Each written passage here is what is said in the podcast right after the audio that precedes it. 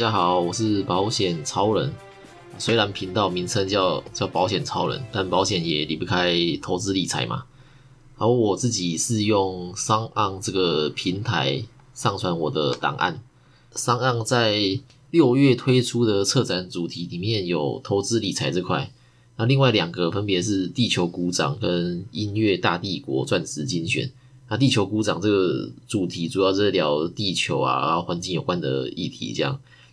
那音乐大帝国顾名思义就是在聊音乐有关的主题。那有兴趣听这两个主题的朋友，可以到商岸搜寻。那刚刚说的地球鼓掌的鼓掌这两个字啊，是卫生鼓掌的鼓掌，对，怕大家找不到，提醒一下。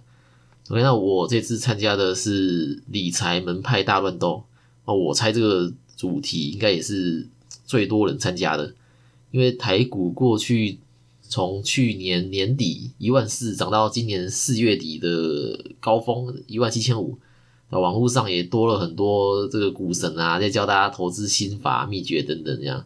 那因为我自己有在买卖股票，所以呃也来分享一下我自己买卖股票的心得。那这边我会推荐大家三个我常用的股票资讯网站，跟五个我常用来判断指标。OK，那我们就开始吧。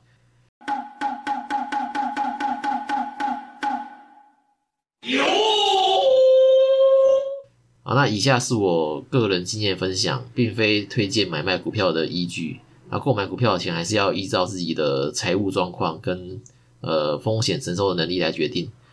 OK，那今天的内容呢，比较适合刚入门的人，因为去年的证券户总开户数。来到突破啊，突破了一千一百万，新开户数就破百，就破一百万。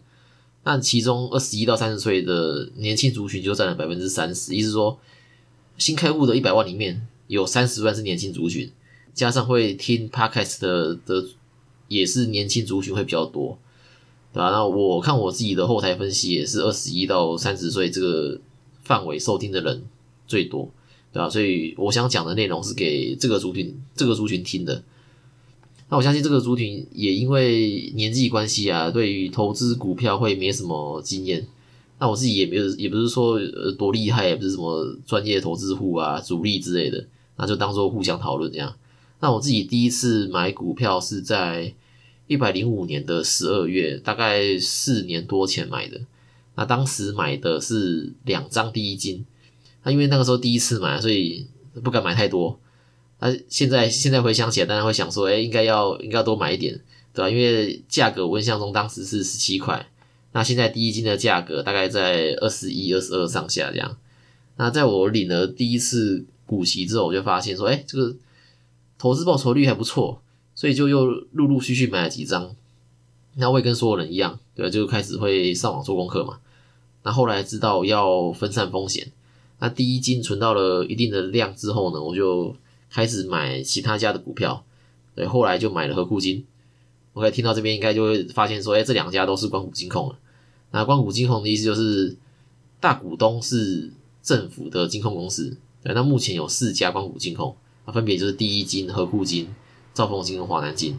OK，那应该就会知道说我主要是纯股这样。OK，那选择光谷金控的原因，当然就是因为配息稳定嘛。那这边配息，白话讲就是说会会配钱给你的意思。光谷金控每年配息都很稳定，大概是五趴左右了。那就等于是一张两万块的股票，每年大概会配一千块给你。那一千块听起来不多，但是你多买几张，到时候在领股息的时候，你就会很有感觉。对，而且一年五趴的投报率也高于银行定存很多嘛。那台湾目前的政策也是鼓励。所得税集聚在五趴的人领股息，那为什么呢？这假如说我今天啊，今年领了呃三万块的股息好了，那这三万块是要算综合所得税的。缴了三万块的五趴，呃五趴是所得税嘛？五趴乘下来的话，我的比方说我领为了要领这笔股息，我要缴一千五的所得税。那但是呢，这个这个这个股息还是可以还可以拿来抵抵减八点五趴的税，也就是三万乘以八点五就是。就是两千五百五十，对吧？那以这个股利所得来说，算起来等于是没有缴税，还会多退多退三点五趴，就是一千零五十块给你，对吧？不过你的所得税如果是十二趴以上的话，那呃就要看多到哪里了。如果多一点点的话，还是适合领股利，对吧？那所得税在五十四万以内的人都是缴五趴嘛，对吧？那五十四万零一块到一百二十一万就是缴十二趴，对吧？如果你的所得是五十五万的话，对吧？算算十二趴的税率的是只有一万，其他的五十四万还是算五趴这样，对，所以就是每个人的情况不太一样。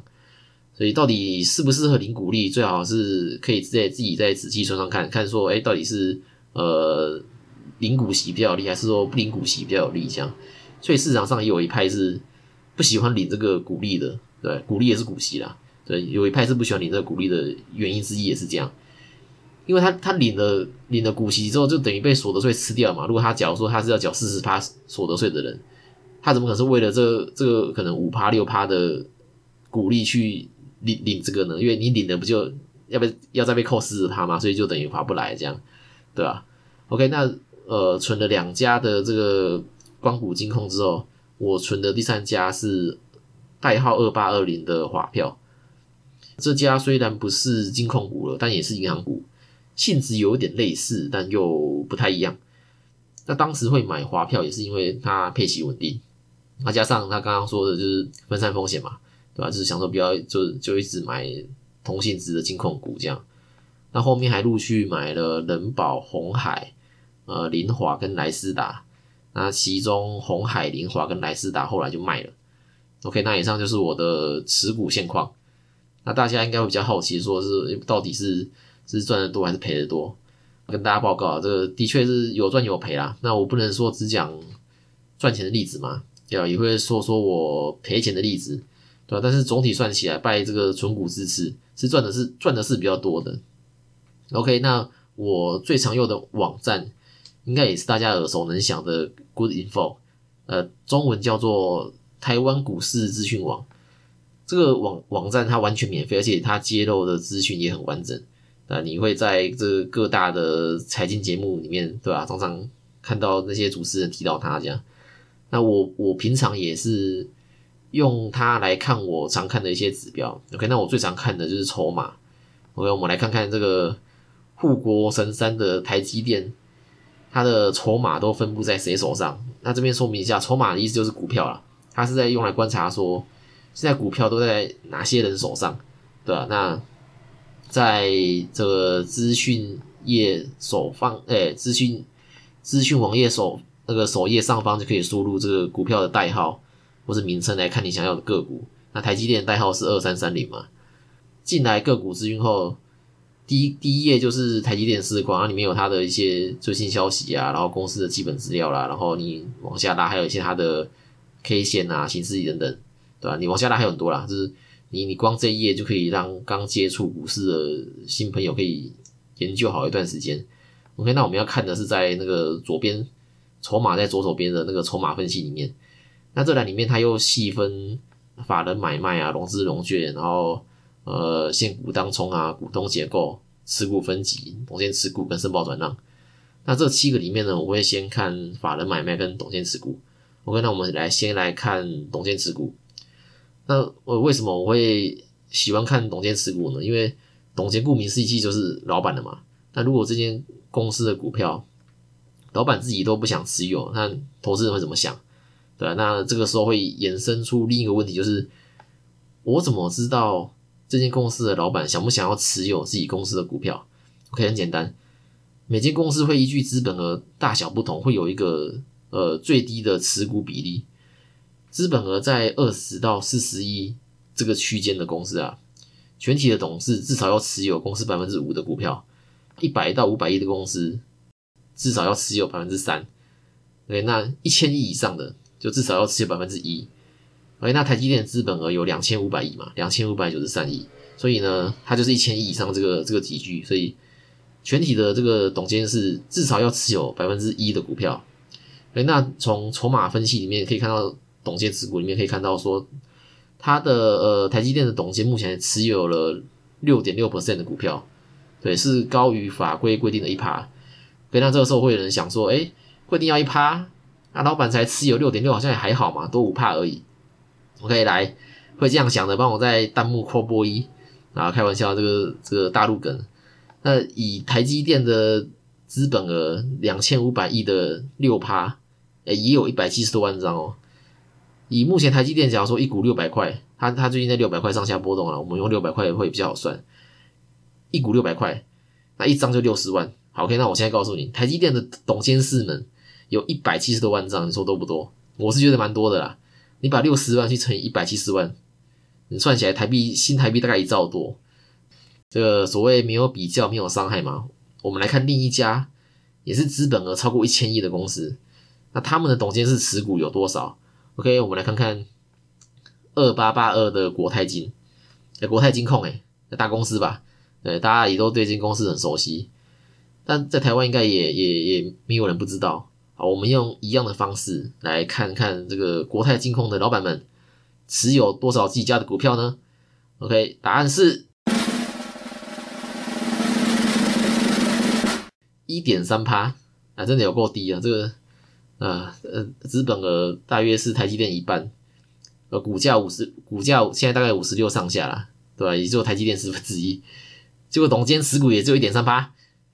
对，只多了规定的一趴多一点点而已，就是，嗯，我我自己是觉得啊，就是如果这间公司的董事的持股只有只有呃持有的比例只有高于规定一点点的话，我会觉得说他他自己也不太想要持有他的公司。你看规定一趴，我持有一点三趴，对啊，那你你会怎么想，对不对？对啊，但是他的呃一点三趴大约也有十七万张了。你把它现在的股价五万六去去乘以十七万，大概也有九十五亿上下，对啊。那一间公司的老板持有自己的公司股票有一百七十万张，市值一兆多，跟另一间公司的老板持有自己的股票是七万，那市值九十五亿多。如果你是投资人，你会想把资金放在哪间公司的股票，对吧？那应该大部分人都会想要买，就是。老板自己也持有比较多的那一间嘛，因为老板自己持有比较多，表示说对自己也有信心嘛。那呃，当然这个没有一定，对吧？如果有不同想法，欢迎在底下留言告诉我，或是到我的 IG 保险超人跟我说。OK，那我们再来看看这个我常看的这个法人买卖，这应该也是所有投资人不管短线存股都会看的项目之一。那一样，我们来看看。法人持有多少台积电？点进来法人买卖后呢？你往下拉，你就会看到这个外资每天买卖的状况。OK，那目前呢，呃，外资持有持有了台积电百分之七十四的股票，意思说台积电的股票如果有百分之一百来算，有百分之七十四在外资手里，对，在在老外手里，对吧？那又有六趴在老板手里，外资又是长期持有台积电嘛，对吧？每天。当然，每天买卖会会有波动的，持有张数会有波动，没有错。但也都维持在七十趴以上，对吧？也就是说呢，这间公司呢，大约只有百分之二十的股票会在外面流通。股票越集中，像这样越集中，股价通常通常呢会越高。那反之，你越分散的话，的股价就会越低。这样，OK，我们来换一家公司。这次我们来看这家也是大家熟悉的，那个代号是二三一七的红海。OK，我们一样看筹码分析，但我要用另一个我常用的网站，那它的名字很特别，叫神秘金字塔。它可以看到大股东的人数有多少。那进到神秘金字塔这个网站呢，一样用代号二三一七去搜寻，就可以找到红海。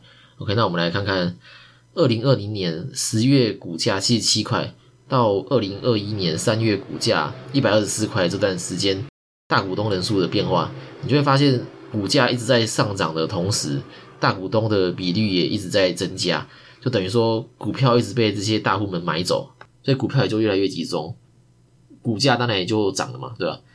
呃，当然这个也没有一定的，但是通常股本大的都是会往这个方向去发展，这样。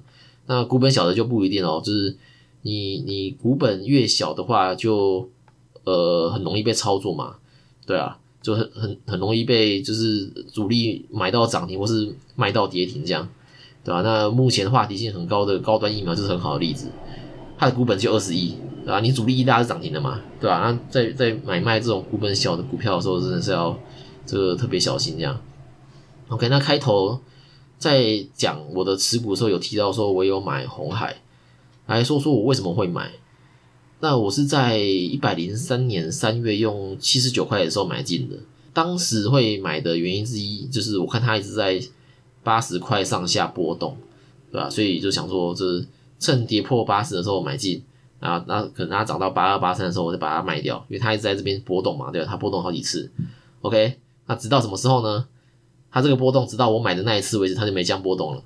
哎，没错，就是我买了之后呢，它就再也没回到八十过了。我刚刚说我七十九块的时候买的嘛，我买了之后呢，它就一路跌到最低，好像我记得是六十七还六十八嘛。这个这个就是呃散户的魔咒哦，买谁谁就谁就跌这样。那那呃当时敢在七十九块买的另一个原因就是每股净值，当时的每股净值我记得是八十三块，八十多块啦。反正比股价高就是，对吧？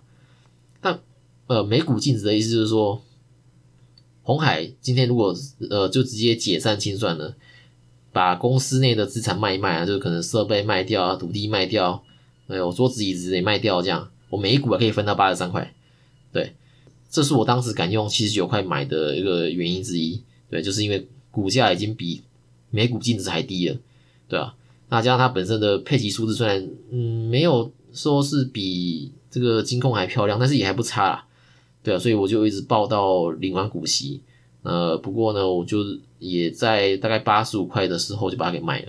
那我卖了之后呢，哎，没错，哎，就一路涨到了一百三，哎，这又是散户魔咒，哎，大家以后记得跟我反着做就对了。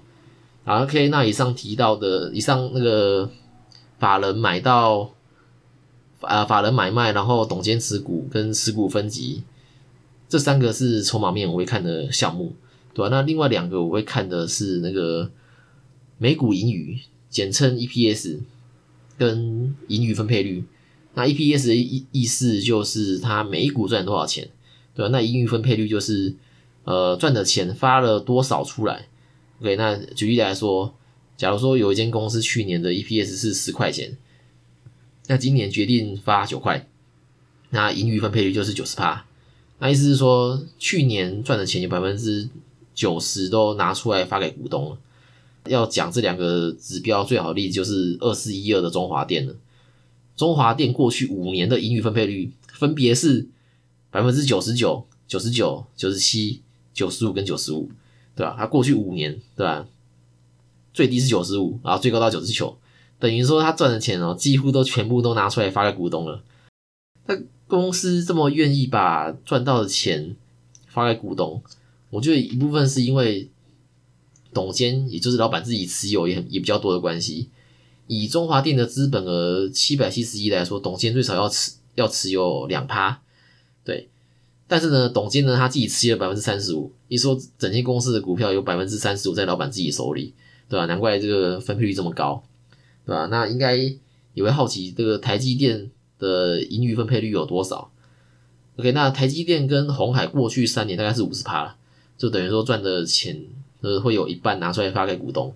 那国泰金的话，过去三年大概四十趴，所以这个公司决定发多少钱出来，跟老板自己持有多少，我觉得也是呃有一点关系的，对吧？OK，那呃前面是讲这个赚钱的例子，那也要讲讲我这个赔钱的例子。对，这怎么可能都赚钱嘛？对不对？这让我赔钱的这个是哪一家呢？是这个代号八零六六的莱斯达，它前后我大概赔了两万多块三万吧，对吧？一张一张。那我当时会买它的原因很单纯，就是我看到它今年的配的股利很高，对吧？一百块钱的股价却可以配到十块钱的股利，对，而且它当时的董监持股我记得也有三十多趴哦，这以它的资本额来说也算是多的。对吧？那他当时的 EPS 也很高，有十三块，就等于说他每一股赚十三块，然后却愿意发十块钱出来，对吧？就还蛮吸引我这个刚接触股市的人这样。而且他网页也做的很专业、很用心。当然，这个网页做的如何，并不是判断这个股票的标准啊，只是说，因为我看过网页做的很糟糕的，对各位可以去看看代号五六零四的中联货，就知道说什么叫做。网页做的很糟糕，他们的网页看起来很像是学生交给老师的作业哦，就是大家可以去有有兴趣的可以看一下，哎，代号五六零四的中年货。OK，那买了呃莱斯达之后呢，就一直包到领股息嘛，结果股息领了之后呢，就再也没有填息过，对，然后还一路往下跌。那这边讲一下填息，就是当一档股票就是它除息后，除息就是当天交易结束后还持有股票的人，对他之后他就会领领得到股息。那就算你在除夕日隔天你就把股票给卖了，对吧？那你还是也还是领得到，对你只要你只要在那一天那天收盘你还有持有，那就 OK，对吧？那填息就是除夕后的下一个交交易日会把配出去的股利扣掉，当做开盘价。那假如说你一张一百元的股票，假如说你假如说今年配十元好了，对吧？那除夕后它下一个交易日它就会用九十块当开盘价，那要。涨回一百块，投资人才算是真正的领到这笔钱啊！要应该是说，你要持，你要参加除息后，一直持有到它涨回一百块，你才是才能够真正的算是领到这笔股息。不然，其实就只是把你自己的钱从左边口袋拿到右边口袋而已。OK，到这边一定会有人听不懂。我举个例子，就是一张股票，假如说一张呃一百块钱的股票，OK，我让我在这个除息后的下一个交易日，我就马上卖掉。对吧？那假如说卖，我就卖了开盘价九十块来说好了，投资人会拿到卖掉股票的九十块钱，跟之后领到的股息十块钱嘛，对不对？那这样加起来，你会发现，哎，也刚好是一百块嘛，对，就是没有变多，也没有变少，这样。OK，那假如说今天是第二种情况，一样一百块的股票，除息后我我没有马上卖掉，而是等它涨回一百块的时候卖掉。这个时候，除了卖掉股票本身的一百块，还会多了之后领到的股息十块钱，那加起来就是一百一，那是不是才算是完整的领到这笔股息？OK，那从九十块涨回一百块的这段时间就叫做填息。那有些公司填息可能会花很久，可能花一个月、两个月、三个月甚至更久。那有的公司可能只要一个礼拜，那甚至有的公司呢，它当天它就完成填息了，也有，也有，对。OK，那回到莱斯达，它除夕过后就再也没有涨回去过，还一路跌，那就等于说这笔股利我呃有领跟没有领是一样的，因为始终是我自己的钱嘛，对吧？后来真的跌到我设定的停损点，我就把它给卖了。那这段时间我就发现说，哎，董监自己也一直在抛售股票，啊，我就想说，哎，那既然你一直在跌，那我要来放空你，对吧？所以我就跑去融券。哦，果然一开始如我所料是持续小跌，那董监也每个月就是持续在抛售股票，但是他这个时候在抛售股票的呃量就变少了，呃，但是呢这个龙券也是要利息嘛，加上他后来有段时间比较这样吃错药，还突然涨了，对啊，他股本小啊，股本才两亿多，哎哎两亿多还三亿多，股本小，所以更容易被操作，嗯，所以就只好又认赔把龙券给买回。一来一往，就像刚刚讲的，就是大概赔了两万多，块三万这样，那就当做花钱学经验了。那回头来看呢，我买这张股票，我我觉得做的最失误的判断就是用股利来当做他买卖的依据。说穿了，我就是被他私怨的股利给吸引了嘛。而且他隔年配的也不差哦，他隔年的 EPS 是六点八，对吧？他赚六点八，但是却愿意发六点一出来，对吧？算起来的盈余分配率。比配十元的那一年还高，但是也一样没有填息，对吧？直接是我就我我就没有参加了，因为我早就把它卖了嘛，对吧？那以上三个就是法人董监跟持股分级，加上呃基本面的两个就是每股盈余跟那个盈余分配率，这五个是我自己常看的指标。这样，那每个人喜欢看的不同，对吧？有有的人可能喜欢看 ROE 啊、ROA 或是本益比。对吧？那可能玩短线的，可能就会去看融资融券的资券余额跟使用率，对吧？不一定。跟跟朋友聊天的时候，就是如果有聊这个，我也都会问问朋友说：“哎，最近有买哪一家？那为什么会买？或者说你用什么来判断说这个时间点可以买这间这样，或买这家这样？那你就会发现说，每个人观察的点都不太一样。OK，最后一个常用的网站叫选股大师。那它的功能算是相对单纯，它可以用你想要的条件去筛选出你要的股票，对吧？像刚刚的国泰金，我是用它筛选出来的。就是你选择你进来网页之后，你选择拙列的那个筹码面，筹码面选股底下的董监持股比例，你就可以找出说可能哎董监持股超过四十的啦，或者说哎是或是董监持股低于五趴的公司这样。除了筹码面，你也可以用基本面，像营收，可能你就去找说过去营收成长超过十趴的公司，或者是呃你也可以用股本，对股本当条件去搜寻，或是呃你。有的人可能会用技术面嘛，可能用 RSI 或是用 K D 线来做筛选，这样对。那 OK，那以上就是我常用的三个网站跟常看的五个指标啦。那我们来整理一下，我最常用的就是台湾股市资讯网嘛，里面就可以看到这个法人买卖，然后董监持股、持股分级、每股盈余，对吧？跟盈余分配率这样。那你比较了解之后呢，你就可以用选股大师。用你想要的条件去筛选出你想要的股票，这样。OK，那你如果跟我一样是喜欢看筹码的，就可以使用神秘金字塔，就一次看多家会比较方便。那我是建议刚接触股票的人，可以先从零股利开始来慢慢认识股市啊，不要一开始就在那边当冲啊，这是我真的觉得是蛮危险的。最近这个违约交割的金额是越来越高，所以建议大家不要拿自己的信用当赌注啊。融资融券的话是新用户。对吧？通常要一年或半年内要交易十次才能打开这个功能，对吧？这个这个不一定，这个可能每间每间券商它设定的条件可能不太一样。这这个是属于杠杆的工具哦，就是赚钱的时候会让你加倍的赚，没有错。但是赔钱的时候也会让你加倍的赔，对，所以要使用这个时候也是要也是要特别小心这样。OK，那以上就是我个人的经验分享，那并非推荐买卖股票的依据。购买股票前还是要依照自己的财务状况跟风险承受的能力来决定。OK，那我是保险超人，我们就下次见啦，拜拜。